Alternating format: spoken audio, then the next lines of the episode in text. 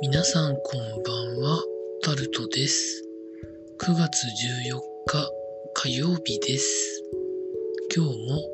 時事ネタからこれはと思うものに関して話していきます。第5波の死亡者2割が現役世代ということで記事になってます。50代以下が20.6%で2月以前の3.8%と比べて5倍以上に増加したことが厚生労働省の集計で判明したということだそうです。30代以下の死者数は29人で同世代の累積死亡者63人の半数近くを第5波で占めてしまいました。ということで、65歳以上の高齢者の方の亡くなるのが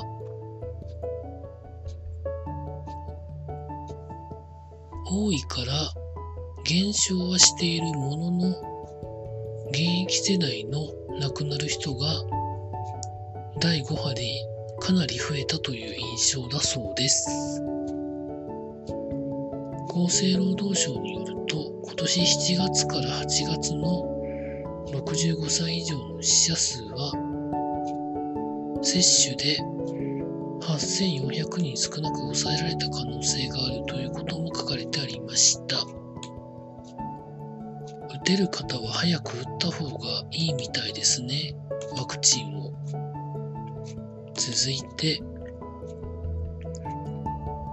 コロナで宿泊療養してる方で初めてお亡くなりになった方が出たということで記事になってます。亡くなった方は60代の男性だそうです。記事の中では前日に熱が36.5度で倦怠感があるということだったそうです。翌日の午前7時前にふらつきがあって弁当を取りに来られないと連絡があり入院調整を行っていたと。その後午後0時35分に男性が部屋で心肺停止状態で見つかって救急搬送されたがお亡くなりになったのが確認されたということでデルタ株になってからは特にそうだと思うんですけど急変してしまうとほんとそのままお亡くなりになる感じの話をよく聞くんですけどどう管理したらいいんでしょうかね、まあ、なかなか今入院調整中の人もたくさんいたり、自宅療養されてる方もまだまだいらっしゃるという中で言うと、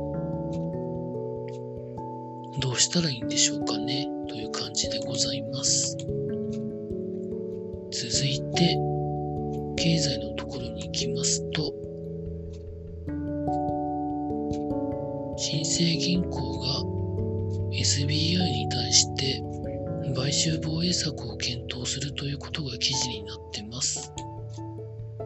SBI は今新生銀行に対して TOB を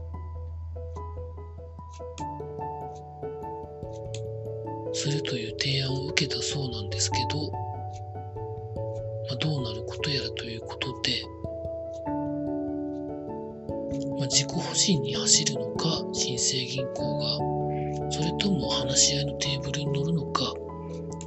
ことだけだと思うんですけど、どうなるのでしょうか。続いて、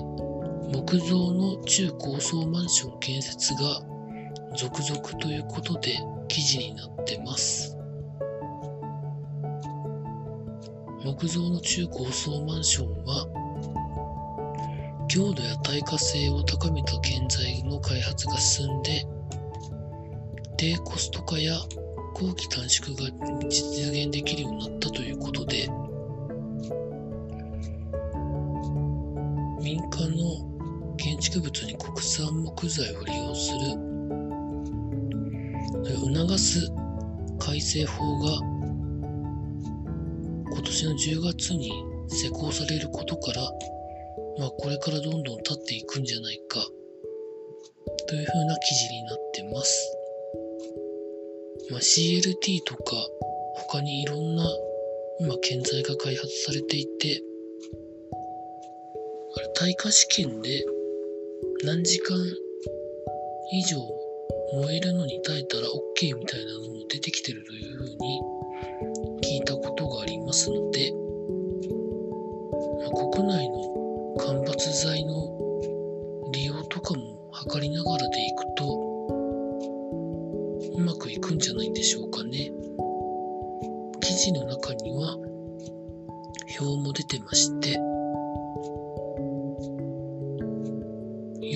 建て以上になるとなかなか木造はないものの、3階建てまでになるとだいたい半分ずつぐらいで木造とそれ以外で立ってるようです。続いて、UberEats が47都道府県全国に進出が決まったということで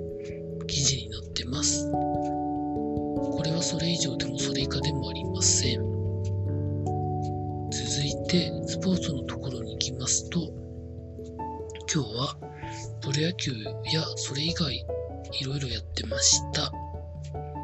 その中で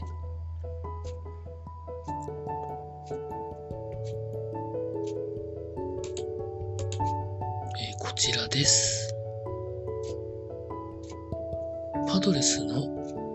ダルビッシュ有投手が前回はエンゼルス戦で勝ち投手だったと思うんですけど今回は再び大炎上ということで今季ワーストの6ホームラン &8 失点ということで10敗目を喫してしまったそうです。前回良かったんですけどね。また何かあったんでしょうかね。サッカー、本田圭佑選手の次の新天地はリトアニアのクラブに入るそうです。まあ、本田圭佑選手は、まあ、サッカーも含めていろんなことで発信をされてますけど、まあ、現役はまあ続けるということが決まってよかったんじゃないんでしょうか。続いて、ジャイアンツのキャッチャー小林選手がまさかの落球をして、その直後に交代をさせられるということが記事になってます。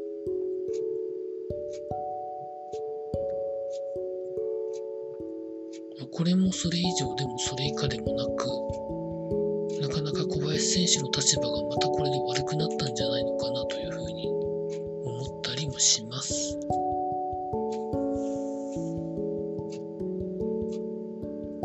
最後に、阪神タイガースがプロ山規定に違反した可能性があるということで記事になってます。高校生に対してプロ志願届を出す前に面談をしていたらしいという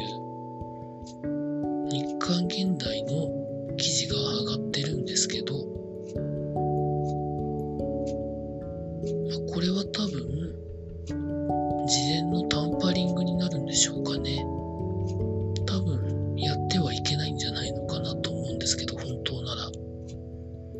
まあ、どうなることやらというところでございます。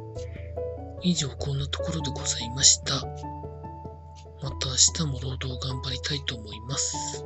以上タルトでございました。